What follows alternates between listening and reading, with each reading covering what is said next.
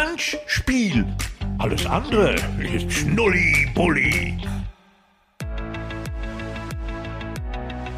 Soccerhelden.de Ihr Experte für die Rückholung von Glücksspielverlusten von Online-Casinos, Online-Sportwetten und Online-Pokeranbietern. Präsentiert Zockerhelden, den Podcast von mir, Werner Hansch und Carsten Kulawik. Zockerhelden Ausgabe 2 von und mit Werner Hansch und mit mir Carsten Kulabik. Werner, Zockerhelden gibt's jetzt einen Monat und äh, der Start dieses Startups war wirklich sensationell. Ein Raketenstart von 0 auf 100. Was war los äh, die ersten Tage nach der Veröffentlichung? Ja, die Wellen haben sich überschlagen. Unglaubliche Reaktionen sozusagen der Öffentlichkeit. Und da ist mir wieder mal klar geworden, wie viele Menschen sozusagen, ja, in dieser Krankheit drinstecken, ne, die wir offensichtlich aufgescheucht haben, die wir erreicht haben, die wir wach gemacht haben, die jetzt alle versuchen wollen, äh, sich selbst zu befreien und vielleicht natürlich auch mit juristischer Hilfe einen Teil ihrer Verluste wieder zurückzuholen. Das freut mich insbesondere, ganz besonders. Nein, es war, der, der Start war sensationell. Und ganz viele Menschen, die sich dann bei dir und auch beim Rechtsanwalt Mark Ellerbock gemeldet haben. In Ausgabe 1 hier bei Zockerhelden hast du emotional erzählt, wie du in die Glücksspielsucht hineingeraten bist, was das für Folgen und auch Konsequenzen hatte und wie dir ein Ausweg gelungen ist. Wer das noch nicht gehört hat, startet am besten mit dieser Folge und hört dann erst die aktuelle. Denn jetzt möchte ich mit dir darüber reden, wie sich dann Schritt für Schritt dein Leben zum Positiven verändert hat. Du hast in der ersten Ausgabe erzählt, wie du dann Promi Big Brother 2020 gewonnen hast. Und jetzt aktuell hast du eben dieses Start-up gegründet, zockerhelden.de, zusammen mit Rechtsanwalt Mark Ellerbrock. Ja, das ist so und ich muss hier auch nochmal ganz deutlich sagen, der Impuls zu diesem Start-up ging von Ellerbrock aus. Der hatte äh, wohl schon einige Erfahrung äh, in der juristischen Behandlung und Vertretung solcher Zocker-Biografien, hat auch juristische Erfolge erzielt, sozusagen in der Frage, wie kann ich Spielverluste zurückholen, wenn sie gegen deutsches Recht äh, erzielt worden sind. Und äh, das hat mich persönlich sehr beeindruckt, aber äh, der Ellerbock war eben auch davon überzeugt, nicht wahr, dass man vielleicht, wie soll ich sagen, mit meinem Nimbus und mit meiner Einzelgeschichte als Suchtgeschädigter vielleicht äh, noch viel mehr Erfolg erreichen könnte. Und ich glaube, er hat damit nicht so ganz falsch gelegen, denn die Reaktionen, die wir erlebt haben nach unserem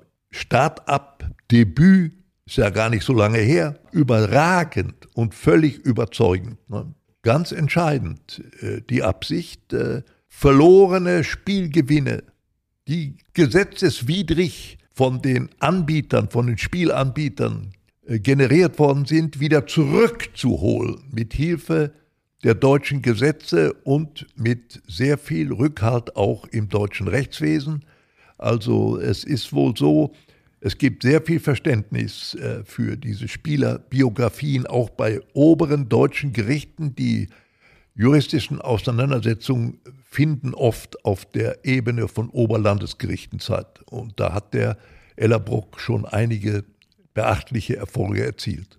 Und die Informationen dazu gibt's auf zockerhelden.de. Da könnt ihr, wenn euch das Thema interessiert oder ihr persönlich betroffen seid, da auf jeden Fall alles nachlesen.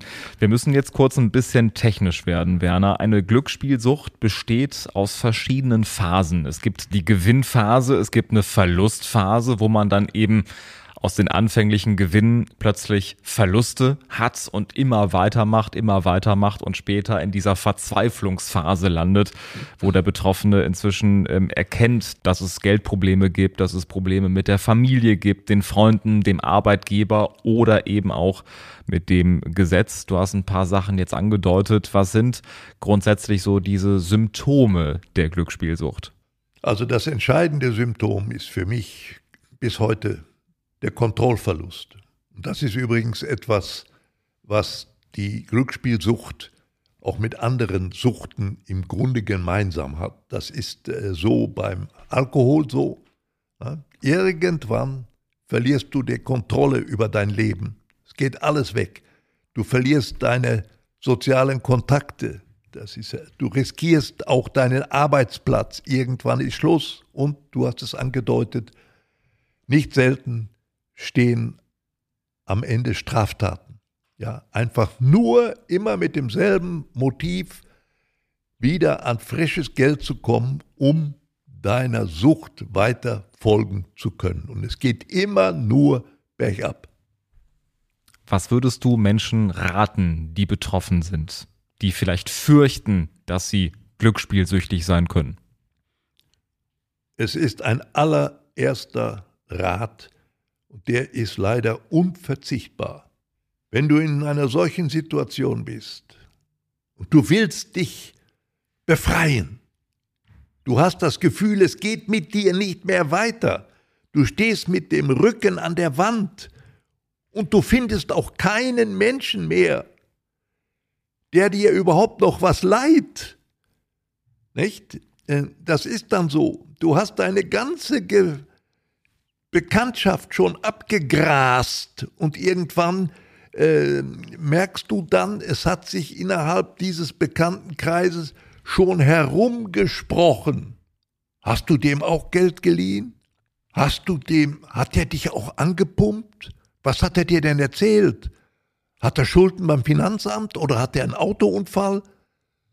Ja, hat er mir erzählt. Ich habe ihm was gegeben. Und so geht das weiter. Ne? Und irgendwann ist Schluss, dann bist du so durch, du stehst an der Wand.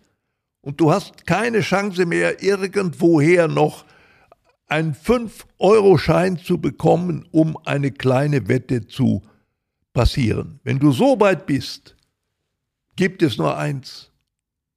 Schau dich um in deinem Gekannten oder in deinem Familienkreis. Und dann kann ich nur hoffen, dass da wenigstens ein Mensch ist, ein einziger, würde schon genügen, dem du vertraust, dem du so weit vertraust, dass du ihm deine Sucht eingestehst. Natürlich ist dann wichtig, dass dieser Mensch, wie soll ich das nennen, einen sehr breiten menschlichen Hintergrund hat. Der muss ein Gespür haben wie man so ein Phänomen einzuordnen hat und dass man dann handeln muss. So, und oft stehen ja dann Riesenschulden schon im Raum. Ich sag mal, da gibt es Schuldnerberatung, das kann man alles klären irgendwann und irgendwie. Aber am Anfang steht unverzichtbar das Eingeständnis deiner Krankheit. Diese Offenbarung, die kann dir keiner abnehmen. Das musst du tun. Und das ist wie beim Alkoholabhängigen auch.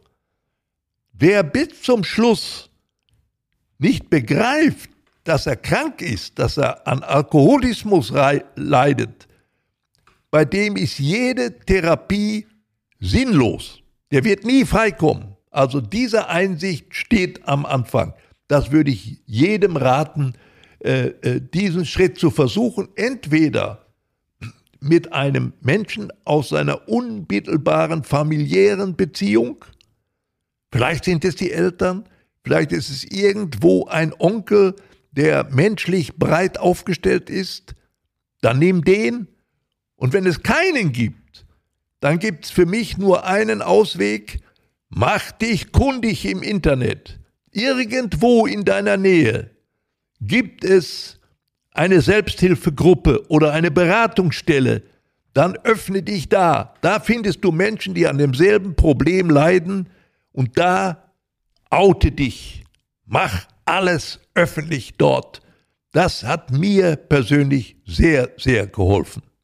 Und wir haben einige Anlaufstellen, wir haben Adressen von Beratungsstellen, Selbsthilfegruppen und auch Kliniken auf zockerhelden.de hochgeladen. Da könnt ihr euch mal durchklicken.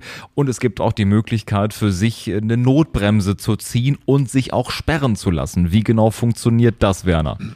Ja, es gibt äh, diese Möglichkeit, die ist jetzt äh, tatsächlich auch in dem neuen Glücksspielstaatsvertrag, der seit dem 1. Juli 2021 in Kraft ist, ist das so vorgesehen. Man kann sich selbst sperren lassen und man kann sich auch, ja, man kann auch fremd gesperrt werden, zum Beispiel durch einen Familienangehörigen, ne, der, wie gesagt, schon erkannt hat, was mit einem Menschen passiert ist und wie unten der steht, der kann auch eine Sperre beantragen. Also diese Möglichkeiten gibt es. Ich würde normalerweise immer die Selbstsperre bevorzugen, weil äh, es ist so, wenn dich ein anderer Mensch sperrt, zum Beispiel ein, äh, deine Ehefrau, dann kann es sein, dass durch solch eine Sperre die zwischenmenschlichen Beziehungen natürlich tangiert oder entscheidend gestört werden. Das kann schon passieren. Ne? Und wenn du es selbst machst, dann, ja, dann bist du dir nur selbst letztendlich dafür verantwortlich. Ne? Das Problem ist nur, du kannst, äh, wenn du dich selber sperren lässt, kannst du bereits nach drei Monaten, kannst du die Sperre wieder aufheben lassen. Und äh, das weiß heute jeder, äh, ein vernünftiger, therapeutisch begleiteter Ausstieg aus der Glücksspielsucht kann in drei Monaten nicht gelingen. Das ist Quatsch, das ist im Prinzip Blödsinn. Das braucht länger. Ne? Und diese drei Monatfrist gibt es bei der Fremdsperre nicht. Da sind es immer mindestens ein Jahr. Das ist dann die zentrale Sperrdatei. Oasis heißt die.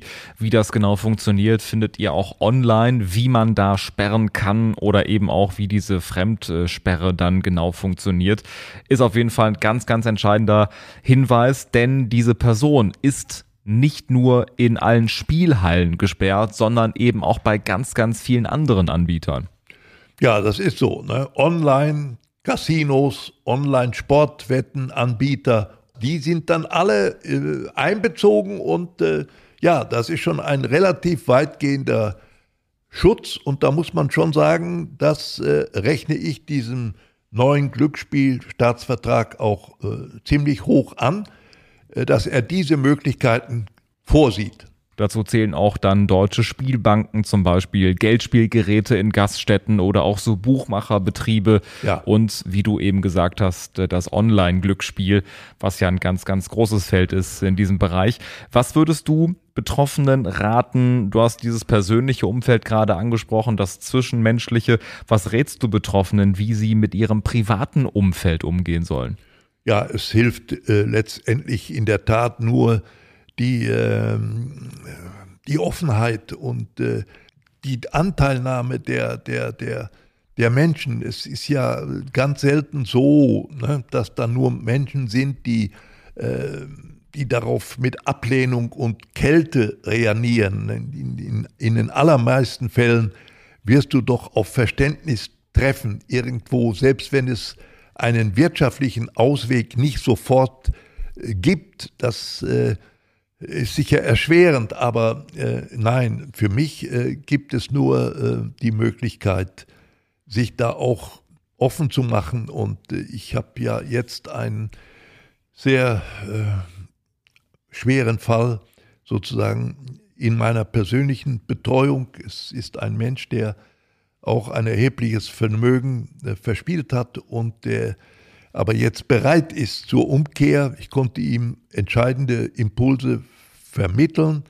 Aber da ist es nun so, äh, der Mann ist verheiratet, äh, ist auch ein kleines Kind noch vorhanden und äh, die ahnen noch von nichts, ne, was da eigentlich wirklich gelaufen ist. Das ist dann schon nicht so einfach, ne? aber man muss jetzt einen Weg finden, Und ich glaube, das geht nur durch professionelle psychologische Betreuung und Hilfestellung, wie man es schafft, jetzt diese Familie da einzubeziehen. Ich habe ihn schon gefragt, was glaubst du denn, wenn deine Frau dahinter kommt? Nein, er ist überzeugt, die Frau wird das aushalten. Ja, ganz sicher kann man da nicht sein. Ne? Man muss es vorsichtig ertasten ne? und einen Weg finden, wie man dann die Familie einbezieht. Und irgendwann kommt die Familie dahinter. Irgendwann ist klar, irgendwann kann man diese Sucht dann nicht mehr verstecken. Ergibt es dann Sinn, dass Menschen aus der Familie dem Süchtigen Geld geben oder zum Beispiel auch dessen Schulden übernehmen? Das macht komplett keinen Sinn. Natürlich äh, vermute ich, dass in solchen Fällen, wenn da in der Familie Geld vorhanden ist, von dem der Betroffene auch weiß, dass der dann schon längst mal versucht hat, hier und da, ja, etwas Geld geliehen zu bekommen. Das wird er bestimmt haben, ja. Nein, das macht äh, äh, überhaupt keinen Sinn. Erst recht nicht, wenn diese Menschen dann merken, wofür der das Geld sich geliehen hat. Nein, äh, um Gottes Willen, überhaupt nicht. Nein, das, das würde ich immer äh, äh, bestreiten, dass das Sinn macht, um Gottes Willen, den Betroffenen an, direkt sozusagen ansprechen, ihm zwischen die Hörner zu sagen, pass mal auf, ich werde dir helfen, ich will dir auch helfen, aber erstmal müssen wir jetzt ein Gespräch führen. Und du musst mir jetzt mal ganz klar offen sagen, wofür willst du das Geld haben? So. Und dann ja, dann wird er schon merken, ne, irgendwo, ob der dann die Wahrheit sagt oder ob der irgendwie da noch wieder erfindet. Äh, und, und wenn das der Fall ist, muss man ihm sagen, pass mal auf, von mir kein Euro mehr. Ich sag dir was, was mit dir los ist und wenn du wirklich Hilfe willst, dann mach dich jetzt erstmal offen und dann gucken wir mal, wo wir einen Weg finden, wie dir geholfen werden kann. Also ich höre raus, Rückzahlung nur über Dritte, damit es eben keine Versuchung gibt oder auch keine Versuchung äh, besteht. Abschließend, was rätst du Betroffenen, wie sie mit ihren Gläubigern umgehen sollen? Für mich gab es ja nur einen Weg am Ende. Lügen haben mir nicht mehr geholfen. Ich musste offen werden. Ich musste alles offen erklären und ich musste dann auch öffentlich beichten. Und das habe ich, wie gesagt, damals in diesem TV-Format auch getan. Es hilft nichts anderes. Äh, man muss sich äh, verständigen und in aller Regel wird man dann auch bei Gläubigern Verständnis finden für die Situation. Und dann wird es immer einen Weg geben, wie man zueinander kommt, wie man vielleicht Schuldenverhältnisse wieder begradigen kann. Und es gibt ja jetzt diese Möglichkeit, ich war hier auch in unserem Start-up zockerhelden.de ne, mit dem Marc Ellerbrock zusammen. Der hat ja viel Erfahrung, Gelder zurückzuholen, hat große Erfolge schon und, äh, und der weiß natürlich auch, es ist kein Weg, dieses Geld dann an den betroffenen Spielsüchtigen zurückzugeben. Das wird er niemals machen. Da werden äh, Treuhandverhältnisse geschaffen und aus diesen Geldern werden Schulden beglichen. Das ist äh, der einzige Weg, der dann am Ende zum Erfolg führt. Und das Gute ist, es gibt da Licht am Ende des Tunnels. Alle Infos dazu zum Startup und auch dazu, wie das Ganze funktioniert, gibt es auf zockerhelden.de und auch hier im monatlichen Podcast Zockerhelden. Danke für deine Offenheit und für dein Engagement für die gute Sache, Werner Hansch. Ich danke dir.